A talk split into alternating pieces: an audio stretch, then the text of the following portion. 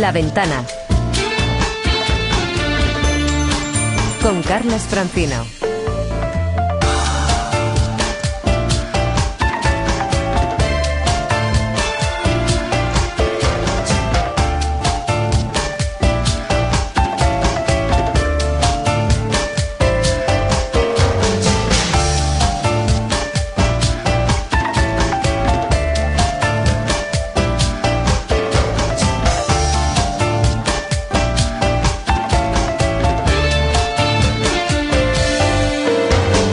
Son las seis y nueve minutos de la tarde, las cinco y nueve minutos en Canarias. Algún día, lo saben perfectamente los oyentes de la ventana, algún día, más de un día, ¿eh? hemos hecho en, en, la radio y seguro que lo repetiremos, Roberto, en cualquier otro momento.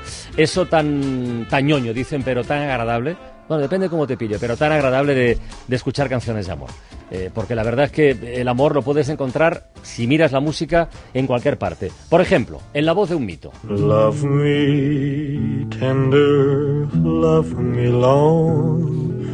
Take me to your heart. En el himno de una época.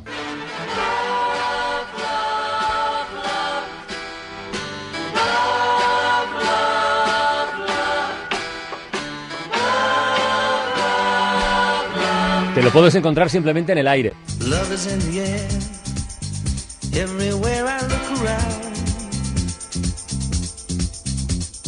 Love is in the air. Puede tener acento italiano.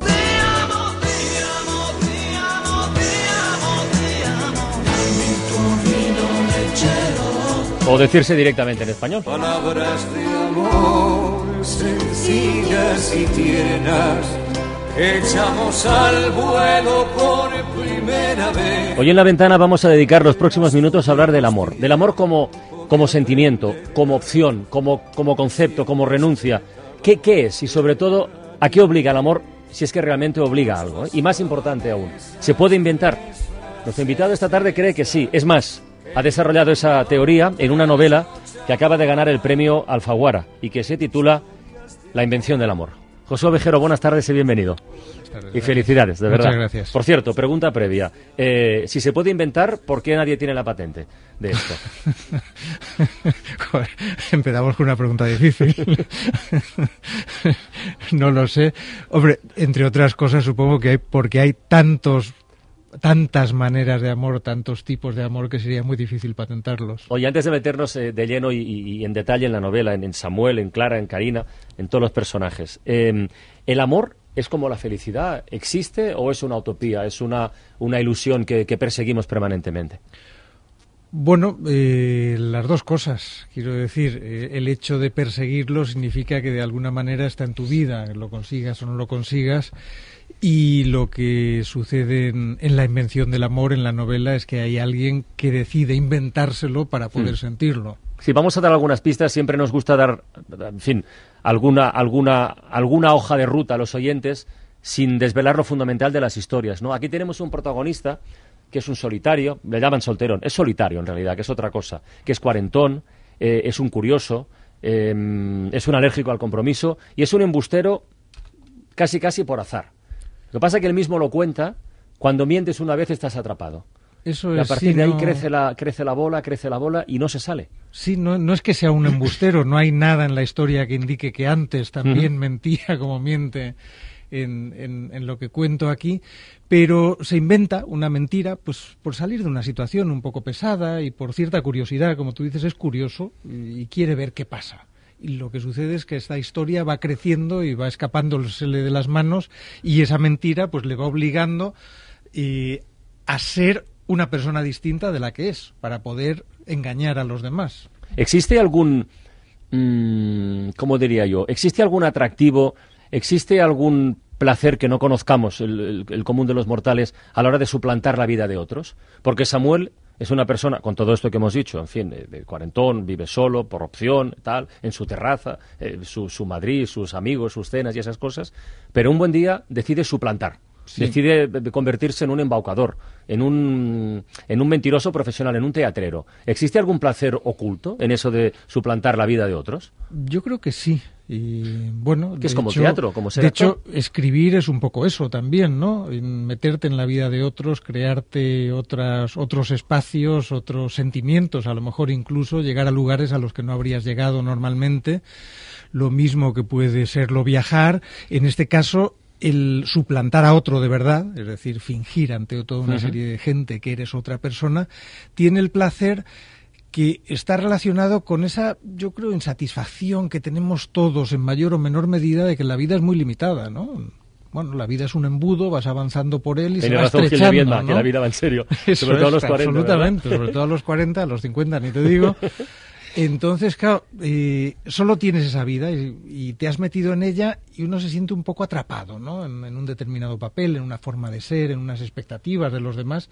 Y dices, hombre, de pronto ser otro, ¿no? Es decir, a ver, ¿qué pasa si soy otro? ¿Qué sucede? ¿Cómo se comportan los demás? Y sobre todo, ¿cómo me comporto yo? ¿Qué hago siendo otro? Claro, pero estaba pensando que eh, Karina, si algún día se lo cuenta, que tal vez será en otra historia, en otra novela, no sé yo si aceptaría esta explicación literaria de todo lo que ocurre. ¿eh? Sí, Karina, que es una, una de las protagonistas de la novela y es a la que él engaña continuamente durante buena parte de la novela, estoy seguro de que no le sientará muy bien eh, si se lo cuenta, que no lo sabemos, si se lo va a contar o no, pero yo creo que va a sentir que la ha estado utilizando todo el tiempo, aunque no es del todo verdad, porque él quiere acercarse a ella en cierto sentido, él quiere ayudarla a recuperar también a su hermana que murió, en fin, eh, de alguna manera él tiene aunque mienta, en algún momento tiene también buenas intenciones. No en todos, también es cierto. Hay algunas frases, algunos pensamientos de, de Samuel que reflejan muy bien, mm, pues eso,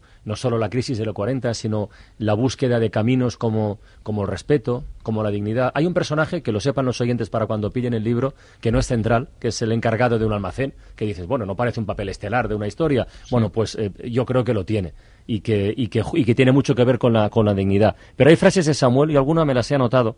Eh, el mayor enemigo de la felicidad, dice, no es el dolor, sino el miedo. Ergo, ¿los valientes son más felices en la vida o eso no está claro? Porque no lo tengo tan claro, sinceramente. No, creo que lo que, que lo que quiere decir Samuel, porque no te creas que todo lo que dice Samuel lo digo yo, ¿no? Eso son cosas suyas. Lo que quiere decir Samuel con eso es que a menudo nos da miedo lanzarnos a hacer ciertas cosas. Preferimos la comodidad, un poco la tibieza del hogar protegido, preferimos que todas las emociones nos lleguen a través del televisor y si la cosa se pone dura cambiar de cambiar de emisora, ¿no? Entonces, por eso él piensa que, que si no te atreves a que te duela, no te atreves a ser feliz. No es que tengas que sufrir necesariamente para ser feliz, pero tienes que atreverte a esa posibilidad. Sí, Tienes Samuel no tiene, una, no tiene una visión religiosa de la, No, de la vida no, y, de la, es, y de la existencia. piensa que tienes que arriesgar, para, si no, no vas a conseguir sentir. de Sin embargo, hay algo que yo creo que, eh, vamos, yo estoy dando mi, mi pura interpretación de lector, ¿eh? no voy más allá de eso, pero sí que eh, los oyentes que están escuchando la ventana a lo mejor pueden buscarlo cuando, cuando lean La invención del amor. Eh, y es eh, una especie de, igual la palabra redención es exagerada. Samuel, eh, hemos comentado al principio que es un personaje alérgico al compromiso. Absolutamente. Por miedo, por, por, por lo que sea, pero alérgico. Y sin embargo, a medida que transcurre la historia, y es una historia en un contexto muy actual, de crisis, de una empresa en, en apuros, que además tiene que echar gente, plantearse su futuro y tal, ese Samuel va cambiando. Y yo Sí. creo que eso tiene también una, una parte de, de conexión con la actualidad que, insisto, los oyentes pueden, pueden buscar al leer, al leer tu novela. Sí, la, la novela no es una novela sobre la crisis. No, no, en absoluto, en absoluto, que nadie busque nadie, eso, no. es. Pero ese es el contexto que hay. La crisis, la inseguridad, la zozobra, un poco el miedo al futuro, un poco ese conformarse con lo que tienes porque siempre podría ser peor, ¿no? Entonces, lo que nos están diciendo en el fondo continuamente, ¿no? Y cállate porque esto puede ser mucho peor. Bueno, pues esa es la situación, esa es en la que se mueve. Ahí aparece también ese encargado que tú mencionas y me alegro de que lo menciones, sí, sí. porque parece un personaje que no pinta nada en la pinta, historia de amor. ¿no? Y yo creo que sí, que tiene que de alguna manera lo mismo que Samuel se pone en contacto con, bueno, podríamos decir hasta consigo mismo mediante la ficción, un poco también lo que hacemos con las novelas, ¿no? El asomarnos a otras realidades, el acordarnos de emociones que habíamos olvidado, de ideas que no se nos habían ocurrido o, o que estábamos cerca pero no había, acabamos de decir, pues por un lado está esa parte del amor y por otro esa curiosidad que mencionabas de Samuel que le lleva a intentar entender a este tipo que trabaja en su, en su empresa y del que no sabe absolutamente nada, y esa curiosidad, ese intentar entender también le va poniendo un poco en contacto con el mundo en el que vive, porque Samuel, como dices, no se compromete con nada, ni en el amor, ni en la vida en general. Él vive en su terraza, en una especie de burbuja, oye ruidos de las calles, pero no sabe qué está pasando. Y de pronto le empieza a interesar qué está pasando en la calle, qué pasa un poco más, Más allá de los esa vencejos. burbuja, Más, más allá, de esos- más allá de los vencejos. de y, ese, esos y ese vuelo, y ese vuelo extraño que tienen, que nunca se tocan, que nunca, que nunca, se, que nunca se atrapan. Eh, hay algo que hace José Ovejero con su personaje central, con, con Samuel, que es quitarle la razón. Le quita la razón desde el mismo momento en que escribe la novela, desde el mismo momento en que elige el título y desde el mismo instante en que encuentra un hueco para contar una historia de amor, cuando dice el tal Samuel que no se pueden contar porque están todas contadas. Y yo creo que José Ovejero ha encontrado un, un camino y un huequecito nuevo ahí. Sí, como digo, Samuel y yo discutimos a veces, no siempre estamos de acuerdo. Él dice que ya no se pueden contar historias de amor. También dice que, que utilizar incluso la palabra amor es una cosa que le resulta muy incómoda porque le parece eso como una moneda usada, algo que, que parece que estás engañando a alguien si se la das, ¿no? Bueno, pues lo que he intentado de alguna manera es ver cómo se puede contar una historia de amor sin, sin caer en los tópicos de las historias sentimentales, románticas, al uso. de- No es fácil porque es un terreno bastante Sí. trillado o bastante transitado, para ser más precisos, y una buena prueba la tenemos en esta especie de trabajo de rata de biblioteca que ha hecho nuestra compañera Laura Piñero.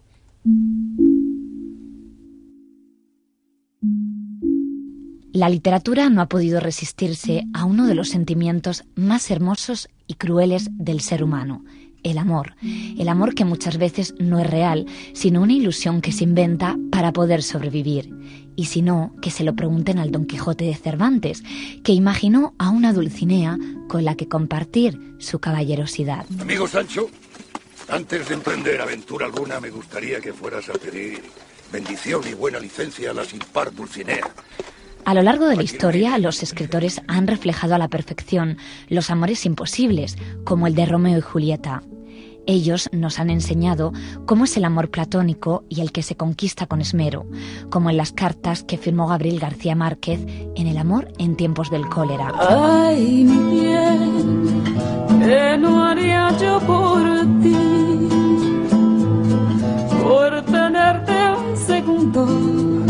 Alejados del mundo Hay amores no correspondidos, tormentosos, apasionados como el de la obra Lo que el viento se llevó. He aquí a un soldado del sur que te quiere, Escarlata, que quiere sentir tus abrazos, que desea llevarse el recuerdo de tus besos al campo de batalla.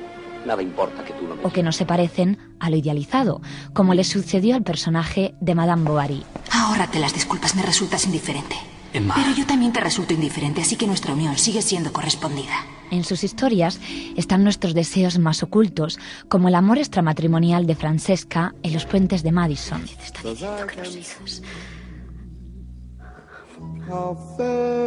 O el que se opone a los límites morales establecidos, como el de Catherine con su hermano adoptivo en Cumbres Borroscosas, o el de Ana Karenina en la Rusia aristocrática. Me casé con 18 años, pero no fue por amor. Su marido es un santo y todos debemos respetarle por el bien de Rusia. Existen muchos títulos que reflejan el amor entre personas de distinta edad. El último gran éxito de este tipo ha sido la obra Perdona si te llamo amor. ¿Me ha dado un beso en los labios? Anda, cálmate.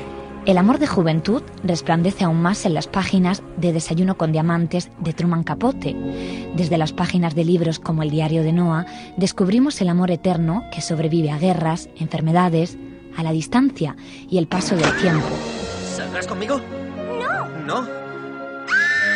¡Oh, Dios mío, me resbalo! Vale, está bien, Los cuentos, como el de la princesa prometida, nos enseñaron a enamorarnos, a que besarse tal vez podía resultar bonito y que el amor también duele. No volveré a verte nunca. Claro que sí. Pero ¿y si te ocurre algo malo? La invención del amor comparte y no comparte elementos de cualquiera de estas historias. Le sucede como al amor. Cada uno tiene su propia personalidad. Bueno, pues con la novela de José Ovejero, con la mención del amor, yo creo que nace un, un subgénero nuevo, que es el amor a partir de una llamada equivocada. ¿eh? Yo no sé cómo se le ocurre a alguien, cómo entrar en la mente de un escritor es algo tan personal e intransferible, ¿verdad? Pues- Pero cómo surge una idea así con, con cuatro puntos que tiene que ver con la vida, con la muerte, con la mentira. Pues fíjate, al principio, bueno, me suele suceder cuando empiezo a escribir una novela que no sé muy bien por qué la escribo. Y de hecho, parte de una pequeña idea y está concretamente de esa idea. De, yo estando sentado en mi terraza, se me ocurre esa posibilidad de que llegue esa llamada equivocada y entonces un poco el ¿y qué sucede si? ¿no? Y bueno, te llaman, se equivocan, te están contando una historia que no tiene que ver con tu vida, lo normal es decir, mire, perdone, se ha equivocado pero ¿qué sucede si? ¿no? Y yo creo que muchas de mis novelas salen de, esa idea de, bueno, ¿y si uno hiciese justo lo contrario de lo que haría normalmente? ¿Cómo puede cambiar eso tu vida? ¿Cómo puede cambiar eso esta historia? Y tuve esa, esa anécdota o esa idea, la he tenido varios años en la cabeza. He escrito otras cosas entre medias, pensaba que no me llevaba a ningún sitio, porque bueno, qué tontería, una llamada equivocada, qué sé yo, no sé y sin embargo como no se me salía de la cabeza pues acabé poniéndome a escribir a ver a ver qué pasaba pero este que este y si siguiera por aquí que comentas tiene que ver con con los descartes en la vida. Hay una película que es Magnolia, donde hay un cruce de historias casi infinito, donde por dos metros, por la intersección de una calle, no se encuentran dos personajes o se produce un choque. O sea, la vida podría cambiarnos en realidad en cualquier momento depende del azar y depende de nosotros mismos. Es decir, una llamada equivocada, lo normal es decir eso. Oiga, se ha equivocado usted, pues mira, yo no soy el Samuel que usted espera y tal, pero lo de seguir el otro camino a mí me parece una vía eh, nueva y, apasionante, de verdad, como lector, ¿eh? sinceramente. Sí, sí, porque te... Bueno, claro, lo que pasa es que nosotros tomamos elección, eh, eh, decidimos en nuestras vidas, pero al decidir por seguir por un determinado camino nunca sabremos qué habría pasado si hubiésemos tomado el otro. Lo bueno de la ficción, de la novela, es que te permite indagar en esos otros, otros caminos e incluso si ves en algún momento que, no, que aquello no funciona, decir, no, marcha atrás, esto me lleva a un callejón sin salida, vamos a tomar por el otro. Es un poco como aquella película, se llama Corre Lola, corre, ¿no? que eh, son tres veces la misma historia, pero en tres momentos distintos, ella decide algo diferente. Entonces cambia absolutamente el resto de la historia. Bueno, pues Samuel decide hacer algo, algo inesperado, algo que ni siquiera sabe muy bien por qué lo hace, porque ha bebido, porque está cansado, porque está cansado de sí mismo, se aburre a sí mismo, ¿no? Este, de vivir consigo tanto tiempo ya sin, sin cambios. Yo después de leer la novela no tengo claro si Samuel hace lo que hace por curiosidad o por tedio. Eh, o, por una, mezcla de las dos Yo creo una mezcla de las dos. Sí, no, él, se aburre. Así que la felicidad. Dice que no es infeliz. Así que la felicidad al final está, eh, como en el fútbol, en los pequeños detalles, en los matices. Sí, y como él mismo dice también, en arriesgarte, en atreverte, en hacer eso que en principio no deberías hacer. Y bueno, ah, pero ahí por lo menos Claro, porque con el tedio, lo bueno del tedio, lo bueno de esa vida así sin grandes acontecimientos es que no sufres. Por eso dice Samuel lo del miedo. Dices, bueno, claro, no sufres, pero tampoco vas a ningún sitio. Entonces, bueno, pues atrévete a ver si a lo mejor sufres y a lo mejor consigues esa, esa felicidad pasajera, por supuesto, la felicidad no dura nunca demasiado tiempo, pero bueno, puedes ir saltando de una a otra. Oyentes de la ventana, lo celebramos en su momento al, conocer la noticia porque eh, habíamos hablado en alguna otra ocasión con él. De verdad, es una recomendación, como siempre, absolutamente personal e intransferible también. Si tienen oportunidad, lean La invención del, del amor. Ah, y si quieren buscar el origen del título, tendrán que esperar a una de las últimas páginas cuando alguien le dice a otro alguien no me hagas el amor, invéntalo por mí. Que es una situación y una frase preciosa. José Vejero, muchísimas gracias, amigo. Gracias a ti. Mucha suerte. Hasta pronto.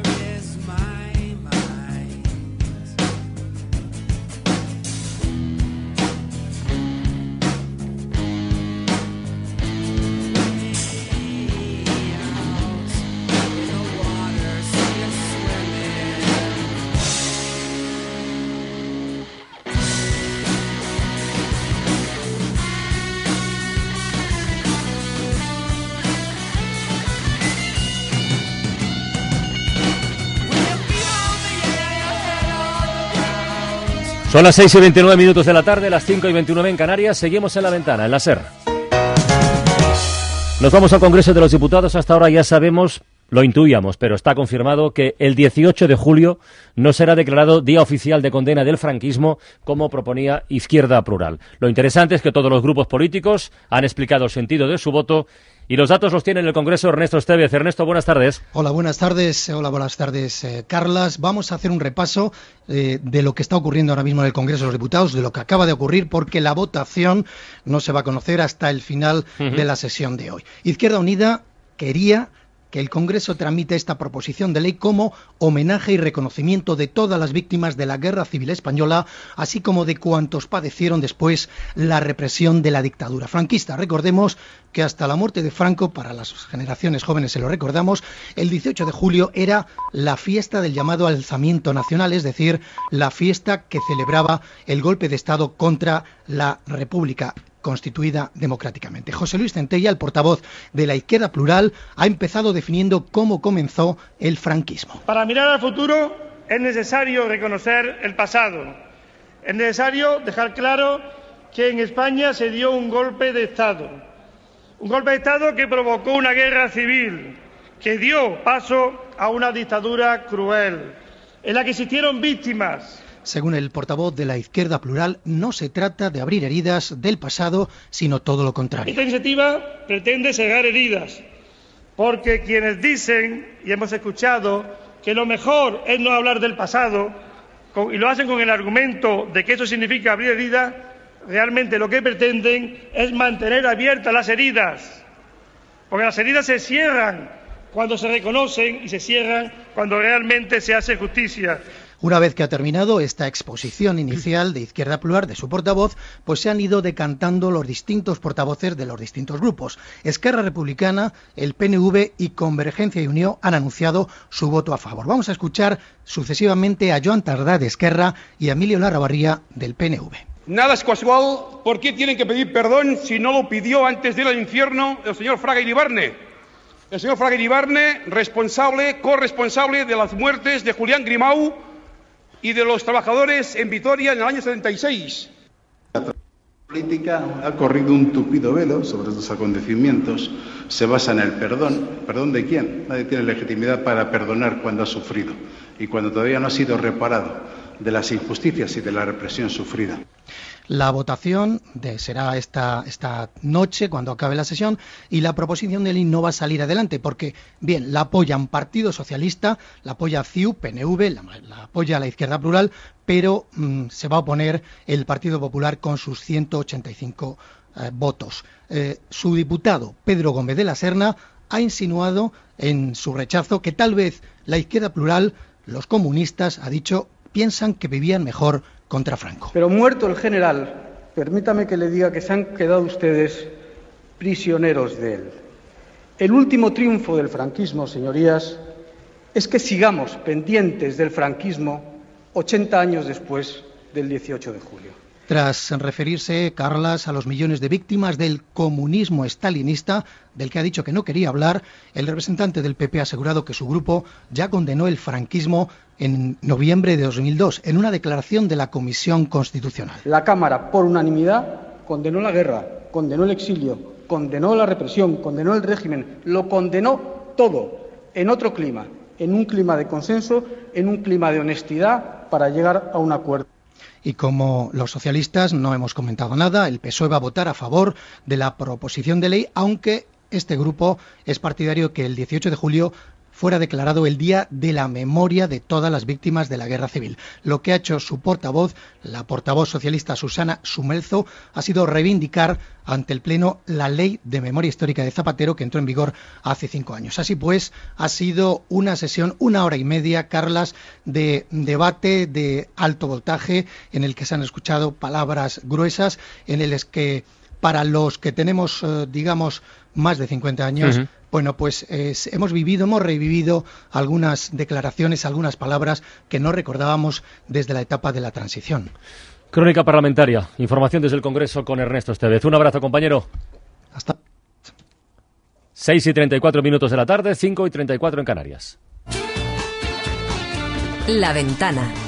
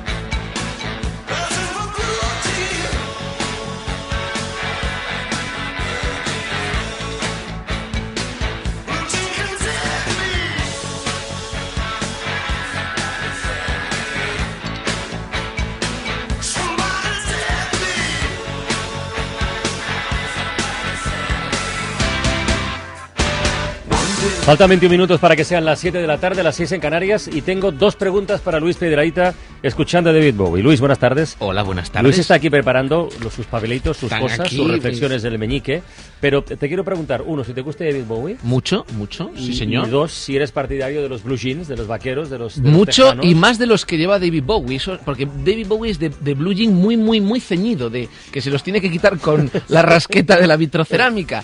Y a mí eso me encanta, porque no te, no te roban en el metro. Tú llevas ahí dentro y es como si llevaras la cartera entre Y la si piel roban, y el lo músculo. notas.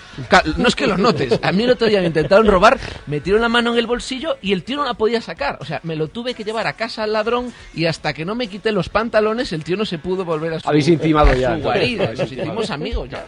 Bueno, te preguntamos esto porque la verdad es que hay cumpleaños y cumpleaños. Todos se celebran, todos son dignos de, de alegría y de fiesta, pero algunos merecen un punto y aparte. Y hoy tenemos uno de ellos. Cumplen 140 años los Levis.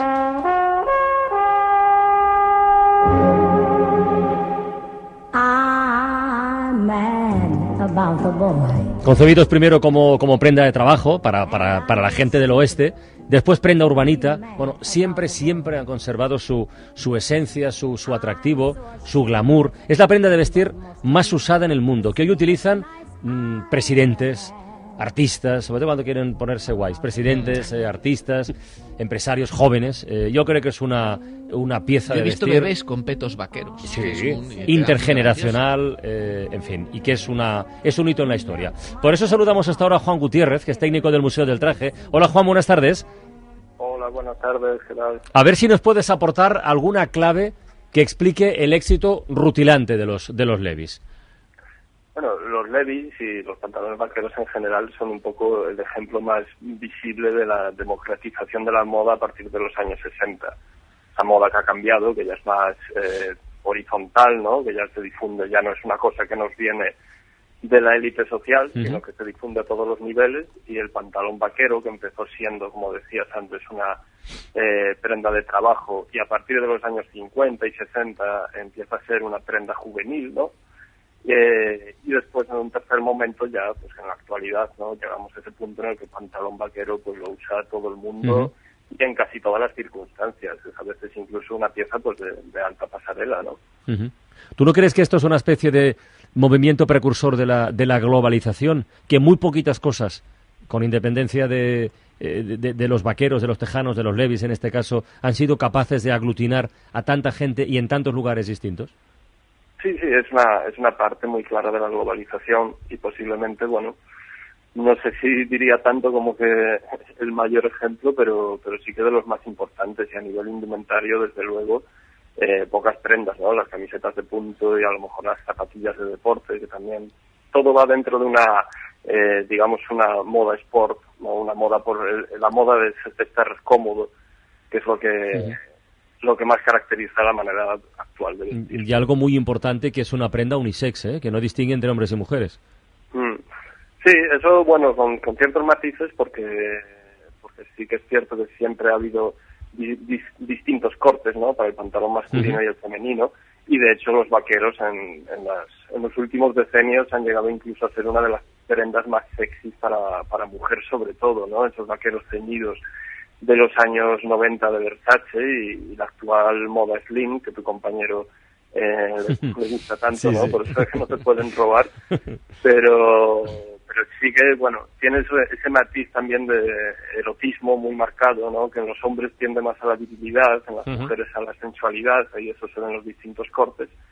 Y hoy actualmente sí que estamos llegando a lo mejor un poquito a, a la unificación de la moda no que hoy sí que se llevan los vaqueros ceñidos para hombres y mujeres sobre todo entre la gente joven no se puede ver y, y ahí sí que está habiendo una una unificación más real quizá Oye, y tú que conoces muchísimo el, eh, el terreno, ¿existe eh, alguna prenda con un valor parecido? Nos estaba pensando en, yo qué sé, la, la minifalda, por ejemplo, pero me, me parece que no es comparable, no lo sé. ¿eh?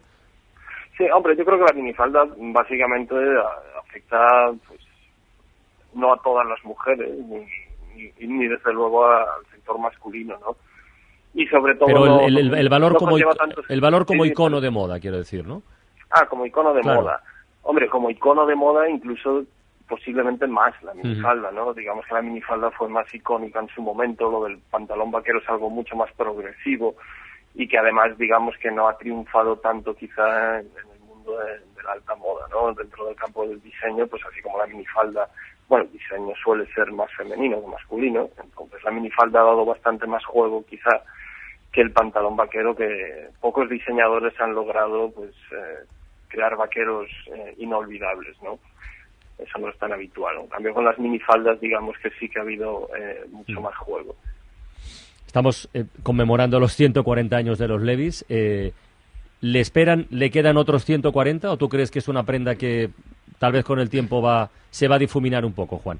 No, yo creo que sí, que sí que es una prenda que ya se, se ha adaptado perfectamente a, a nuestro tipo de sociedad. Es una prenda, cumple por un lado eh, cierta confortabilidad, es decir, hay pantalones más cómodos que los vaqueros realmente, pero al mismo tiempo también es muy resistente y, y resulta atractiva ¿no? para el otro, que es un poco lo que todo el mundo pretende, que es mostrarse eh, confortable pero también atractivo y en ese sentido el pantalón vaquero digamos que, que unifica estas dos aspiraciones de, de, de los individuos contemporáneos que quieren estar cómodos y, y ser sexys al mismo tiempo, ¿no? Y el vaquero a lo mejor es el mejor ejemplo de esto. Muy bien, Juan Gutiérrez, técnico del Museo del Traje. Muchísimas gracias por asomarte a la ventana, ¿eh? A vosotros, hasta luego. Venga, un abrazo.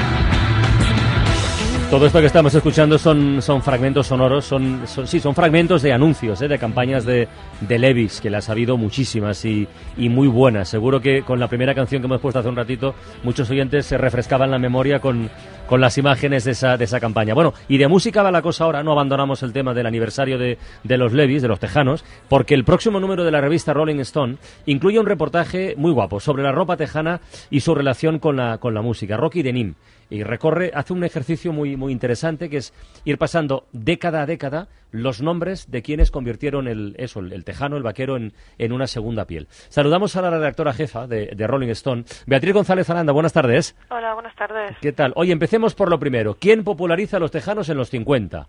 Bueno, pues lo primero que yo creo que lo que más importante hay que decir de los tejanos es que nunca terminan de decir todo lo que lo que tienen que contarnos y que por eso siempre vuelven, o sea, siempre vuelven y es una moda que no se va a ir. Y que por eso yo creo que aún nos queda bastante tejano para rato. el caso es que en, en- en los 50 fue Elvis Presley el que eh, tuvo la osadía de coger una prenda de trabajo y vestirla por gusto, por placer y acompañarla mm, no solo eso de un movimiento de cadera que volvió loco a bueno a todo el mundo en general.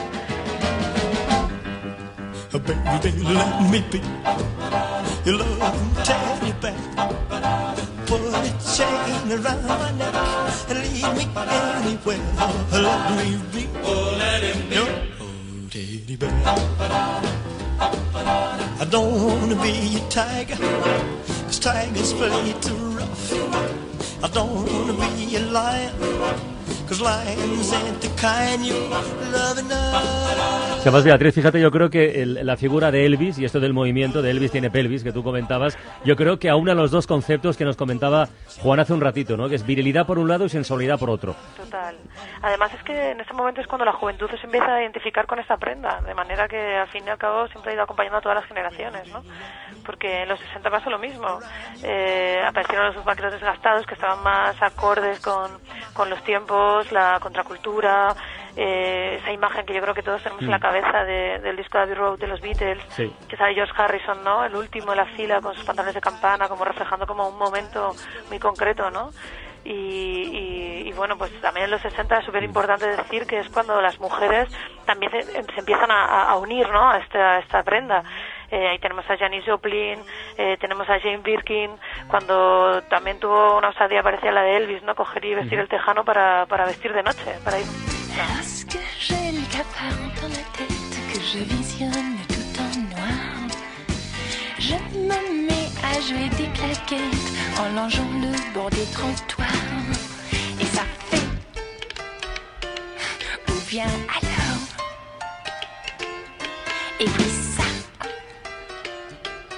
bien encore. Toutes les emmerdes de la vie disparaissent pas. Y luego están los 70 y los 80 y los 90. Vamos a hacer una cosa, Beatriz. Mira, te invito a que cuando esté próxima la aparición del próximo número de la revista, os vengáis un día a la radio y juguemos con los oyentes a esta mezcla entre, entre rock y... ¿Denim o denim el tejido? ¿Cómo es? ¿Denim o denim? Bueno, se puede... Yo la verdad es que como soy experta sobre todo en música más que en moda, así que no creo que sea la persona adecuada para deciroslo, pero, pero bueno, nosotros aquí decimos denim. o sea que- Denim. Dinos una cosa para terminar. ¿Qué artista crees que lleva o que ha llevado en la historia mejor los, los tejanos? Hombre, yo creo que hay una imagen icónica que es la portada del Boring de USA de Bruce Springsteen, que Ah, además es sí, obra señora. de Annie Leibovitz, que Sí, es una fotógrafa súper relacionada con Rolling Stone. Y me parece que esa imagen de, eh, no sé, el trasero de Bruce con la bandera americana de fondo, me parece que, que está ahí. Ahí está.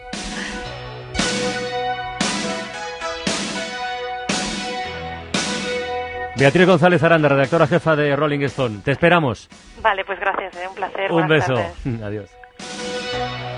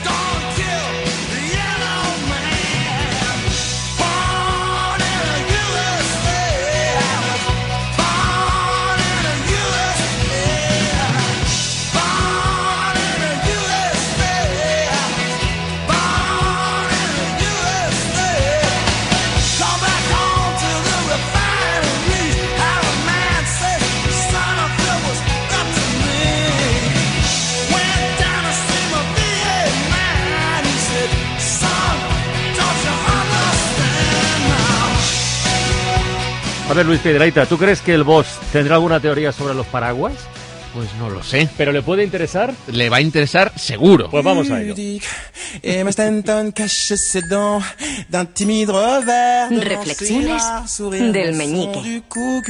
Luis touchant, Pudique. Emma détourne le regard, les yeux en disent bien trop plus qu'il n'en faut. Et puis les siens seraient un roman. A ver, ¿qué les pasa a los paraguas? Bueno, pues eso, lo que sucede, Carlas, es que son uno de los seres más olvidados de la creación. ¿Tú crees? Sí, porque nos los olvidamos en todas partes. Uno entra en una boutique o una mercería es o en un Eso es spa verdad, sí. y cuando sales el paraguas se queda ahí para siempre. Y tú, te lo, y tú te olvidas uno, Carlas, pero Fermín, el relojero, se olvida otro, y Cosme, el vendedor de arenques, otro, y Raúl, el foniatra, se olvida otro. ¿Y qué hacen las tiendas con todos esos paraguas al final del día? Se los quedan. Se los quedan, sí, sí, sí. Es para mantener el equilibrio. Porque está demostrado que así la dueña de la mercería se hace un remanente de paraguas para poder ir ella a la relojería un día y dejarse allí uno, otro a pompas fúnebres y también se lo puede dejar, otro día a la pescadería, otro en el foniatra y así los paraguas, Carlas, van de mano en mano. En el mundo ya hay los paraguas necesarios. Lo que pasa es que van rulando ¿eh? de familia en familia. Sin embargo, y ahora me preguntaréis todos con vuestras mentes inquietas, hay un fenómeno excepcional. Los chinos que venden paraguas en la calle. Si ya hay los paraguas que necesitamos, ¿eso por qué? ¿Por qué sucede? Yo, vamos a ver, yo no he visto predecir a nadie el clima con más precisión que esos tíos.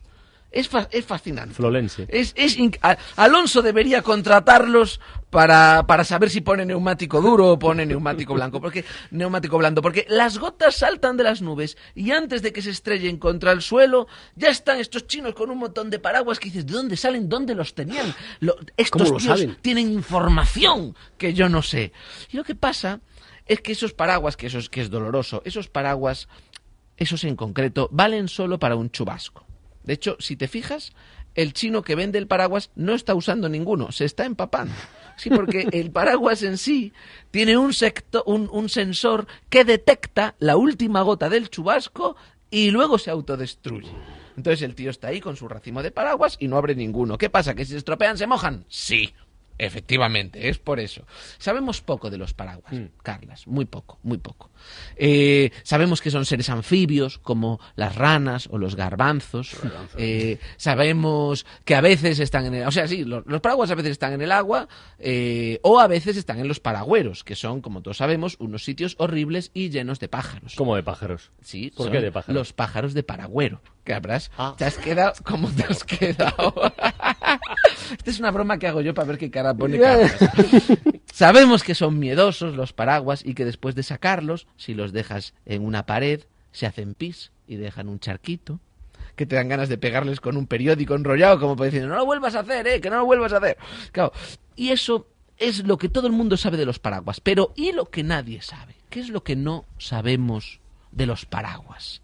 ¿Eh? Pues por ejemplo, nadie sabe de los paraguas su origen. El origen de los paraguas es horrible, es una aberración a ojos de Dios. El paraguas es el fruto impuro de un amor prohibido. El paraguas es el hijo bastardo de un bastón y un murciélago. Eso está demostrado científicamente. Por eso están, por eso estos paraguas están tan obsesionados con sacarnos los ojos constantemente, es para ponérselos ellos y poder ver, porque al ser hijos de murciélagos y bastones son ciegos y además tienen muy mala leche. De su padre el bastón han heredado la mala leche y de su madre el murciélago han heredado la ceguera. Y la idea de dormir colgados, eso lo han heredado de su madre murciélago también. El problema es que la mala leche que viene del bastón es contagiosa como la peste bubónica y la persona que porta un paraguas se hace egoísta. A veces sí. ¿eh? Que no Sí. deja de ser un tipo de ceguera, sí. fíjate, Carlas. ¿eh? Se hace egoísta y es una pena por en cuanto tenemos un paraguas en la mano nos hacemos peores personas. Hay gente con paraguas que camina bajo el alero de los edificios para no mojarse y tú vienes de frente sin nada como cobijarte y ellos hacen como que no te ven y te hacen que los bordes y salgas tú del alero y te mojes tú. ¿Qué pasa? ¿Que se les va a mojar el paraguas? Pues esos que son peores personas. El paraguas no se puede compartir, por ejemplo, porque solo cabe una persona y media. Sí, o dos si son pequeñitas. No, no. Pero una- muy pequeñitas. No, es una y media, bueno, dos, dos. Mira, tú metes a dos personas y el, el de la derecha se le queda toda la manga mojada. Eso se le... Cabe una persona y media, el que queda fuera queda pingando. Y hacen que nos volvamos egoístas, que solo pensemos en nosotros y que nos olvidemos de todo lo demás.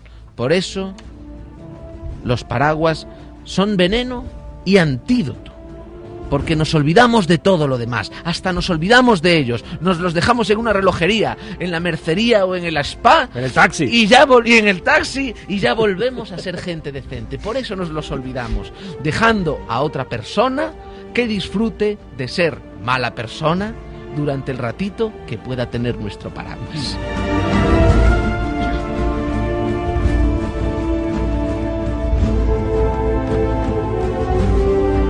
Hasta aquí las reflexiones del meñique de Luis Piedraíta que los oyentes de la ventana o no oyentes de la ventana que deseen ver en directo, seguir en directo, pueden hacerlo los días 23 y 24 en el Teatro Principal de Zaragoza. O sea que esta semanita está Esta ya ahí al caer, al caer. Me han dicho que voy a estar tan bien que tengo pensado ir a verme. Y fíjate que estoy aquí en Madrid, que es un jaleo ir para allá. Pero luego- 23 y 24 de mayo, Teatro Principal de Zaragoza, Luis Piedraíta. Y 30 de mayo, en el Salón de Plenos de la Diputación de Jaén, es otra cosa, ¿eh? La Ventana. Eso será el día 30. Hoy de momento vamos a Radio Jaén en busca de una receta.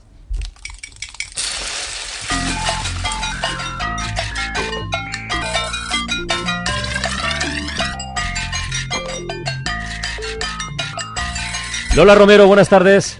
Buenas tardes, ¿Qué tal, compañeros. ¿Qué nos proponéis? A ver, Venga. está aquí Luis Piedraíta tomando nota, además. Venga, ¿eh? venga.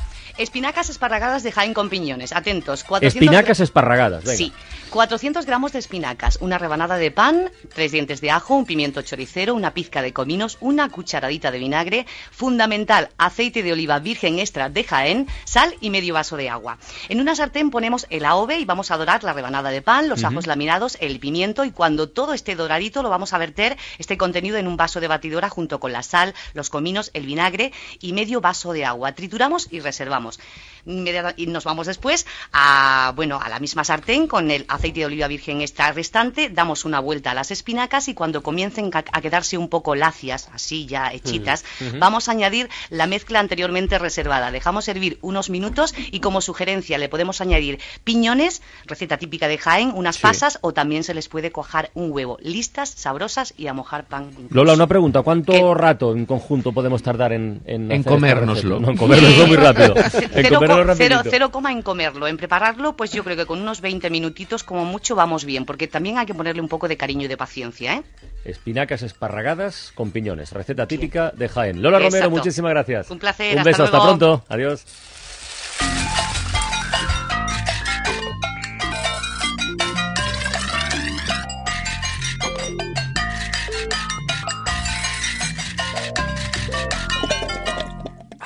La ventana con Carlas Francino.